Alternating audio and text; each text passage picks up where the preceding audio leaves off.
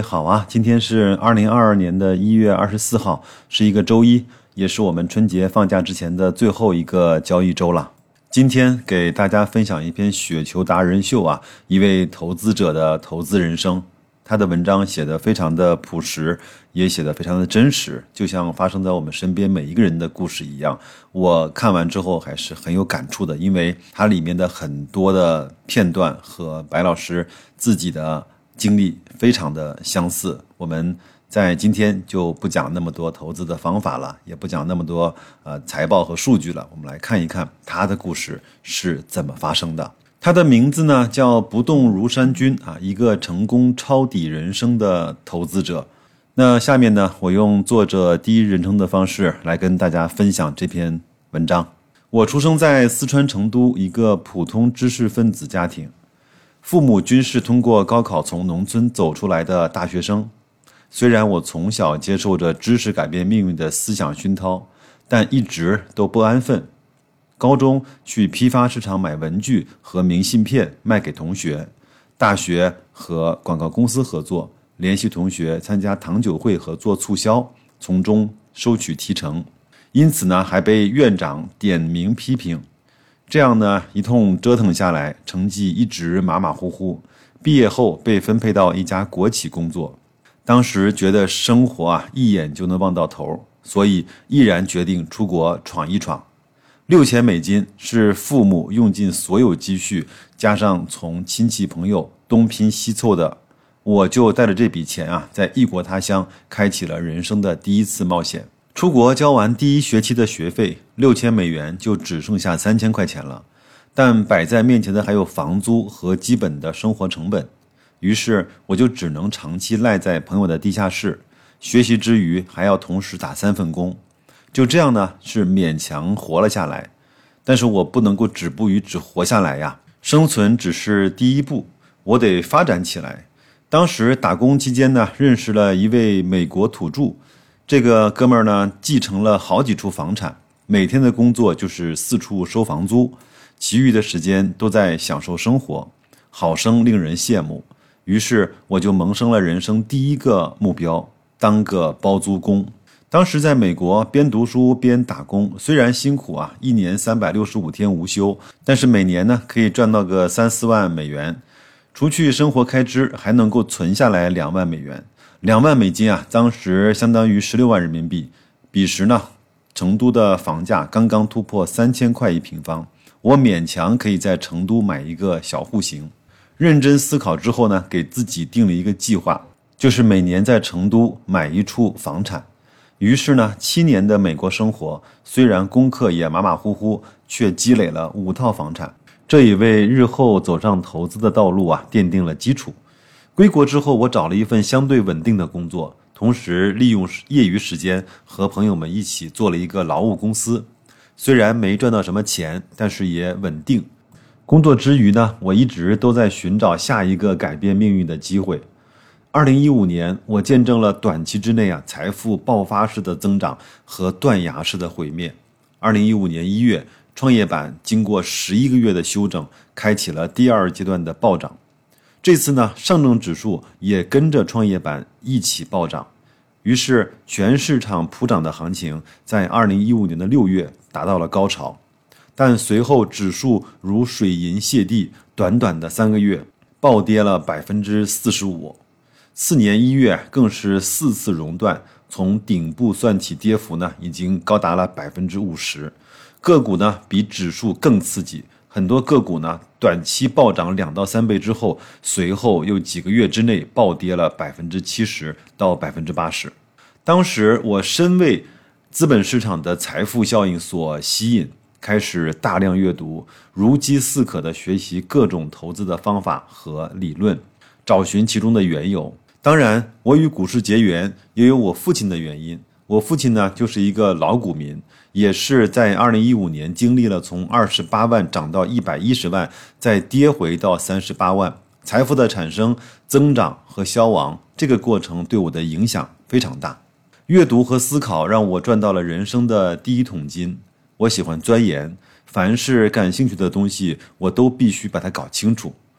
为了研究股市运行的规律。我阅读了很多的投资书籍，其中对我影响比较大的呢是邓普顿教你逆向投资，第二个是投资最重要的事。通过对这两本书的研读，我初步建立起了在周期的底部逆向买入股票的投资思路。后期个人的投资策略也深受其影响。人们总是问我前景最好的地方是哪里？其实这个问题问错了，你应该问我前景最悲观的地方是哪里。这句话呢，出自邓普顿教你逆向投资，也给我极大的启发。当时港股呢处于极度低估的境地，市场上主流的观点认为港股的流动性不足，已经被边缘化，以后呢只会越来越被低估。这不就是前景最悲观的地方吗？于是我第一次的逆向投资的市场就选在了港股。同样，二零一八年，我明显的感觉到市场的悲观情绪。当时自建的估值系统啊，也发出了买入的信号。于是我在九月份卖掉了部分房产，满仓抄底，也算是上天惠顾。这次呢，我是抄在了实实在在的底部，也是我在股市上赚到的第一桶金。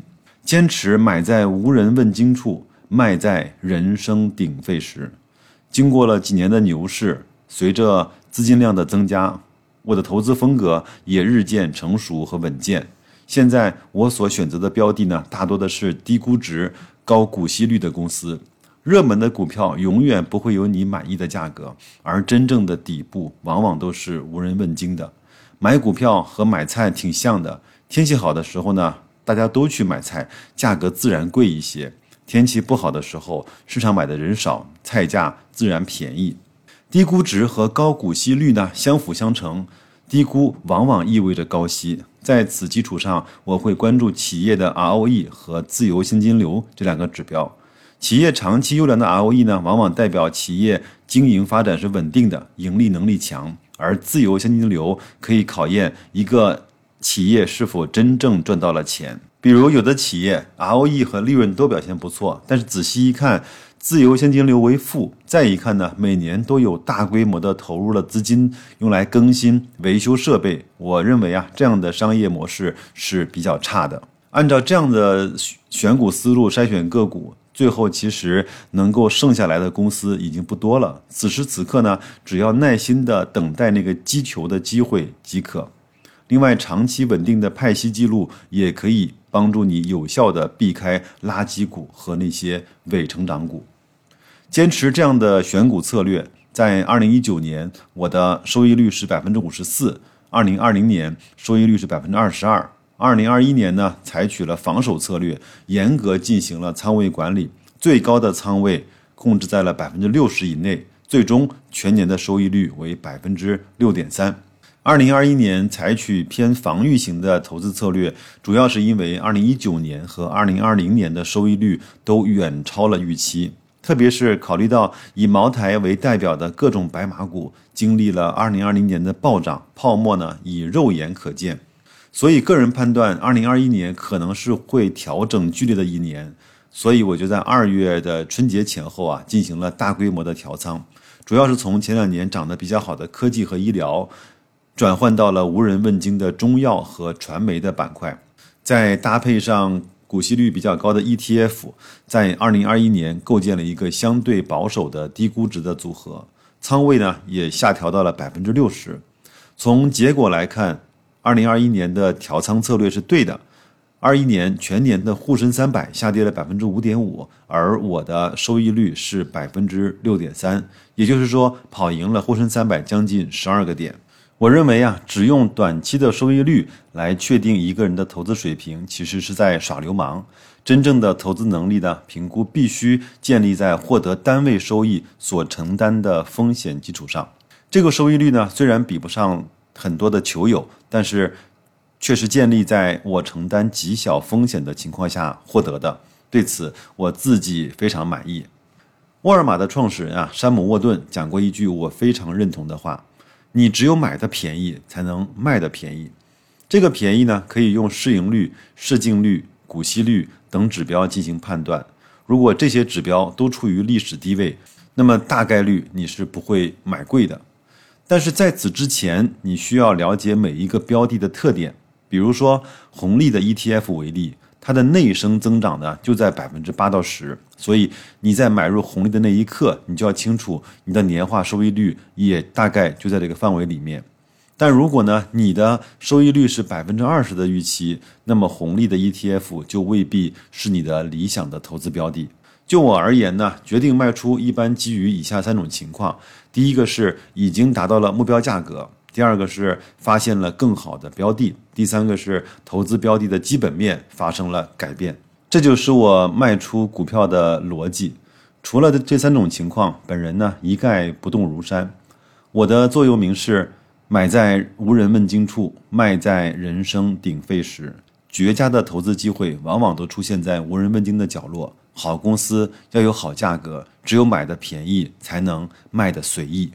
以前喜欢下围棋，信奉通盘无妙手，善战无奇功，所以呢，我我在投资上也没有特别的高收益，也没有特别大的亏损，整体的呈现了一个缓慢且稳定的增长态势。要想实现长期稳定的增长，首先要对自己的有清醒的认识，要知道自己知道的，更要知道自己不知道的。后者呢，其实更难做到。曾经有一段时间，觉得自己什么都懂，满眼都是机会，最后呢，避免不了吃大亏。后来认识到很多投资机会的的确美丽，但是超出了自己当前的认知边界，是很难拿住的。股市里的机会很多，但个人无法把握住所有的机会，也没有办法去学会所有的东西。其实，只要对自己能够把握住的机会有清晰的认识，反复的去操作和实践就足够了。在不断的实践过程中，我也有失败的时候，但是呢，我都坚持了下来。也许是为了生活的有尊严，也许是为了达到财富自由的小目标。打小穷怕了，曾见。农村的亲戚啊，摔断了腿，付不起一百二十元的治疗费，而落下终身残疾。所以自己一直以来，除了努力赚钱，也在不断的提高投资能力，维持资金的保值和增值。早期在美国打工的经历啊，让我认识到，努力工作只能够积累的有限的财富，不断提高被动收入，才能够摆脱无休止的劳动，才能够有更多的时间去思考个人的发展。现在很多初入股市的投资者资金量不大，而且呢，常把投资和生活分割成矛盾体来看待。对于初入市场的投资者啊，首先要恭喜你的是踏入了这个市场，越早接触投资啊，对自己越有好处。只是呢，一定要设置一个合理的收益预期，甚至要放低自己的预期，收益率目标相对低一点，操作的容错率也会高一些。如果你的收益率预期啊设定在百分之五到八，建议呢你可以选择固收加或者是债券型的基金。如果你的收益率预期呢放在百分之八到十五，宽基指数是不错的选择。如果你的收益率预期呢在百分之二十，那么你就只能去投资股票了。不过对于新手来说，个股的选择难度会大很多。其次呢是大家初入股市，资金量不大，即使交学费也不会损失太多。主要还是要先积累经验，多经历一场牛市或者熊市，都能够获取超出预期的经验。另外呢，很多新手呢，感觉自己的生活和投资之间存在摩擦。我建议可以换一个角度来看待投资，投资的许多思维理念，比如说逆向投资、呃价值投资，都可以应用于生活的方方面面。在我看来，投资是生活的一部分。你的父母、爱人、孩子或者朋友，也是你投资生活的一部分。我在日常的生活中，经常和家人谈起各种各样的公司的情况。在我儿子十岁的时候呢，开始给他建立投资的组合。如果对你来说，这两者的矛盾源于暂时无法盈利，个人建议呢，可以先多去阅读、思考，积累一定的投资见解和能力，再参与投资。巴菲特曾经说过：“投资很简单，只是呢，没有人愿意慢慢的变富。”我的账户数字呢，第一次突破八位数的时候，当时很开心，觉得所有的梦想仿佛一切都实现了。但回望自己啊，为了生存焦头烂额，到实现财富自由这一路，其实都是在无人问津中啊伺机去等待，才逐渐看清了自己的能力圈，能够把握住的机会。目前呢，我每一年的投资收益都超过我工资收入的数倍，加上以前累积的房产，在成都这个消费不是很高的城市，过得还算是体面和从容。主流观点认为啊，财产性收入超过了工资的收入，就算是财务自由。按照这个标准，现在我也算是实现了财务自由了。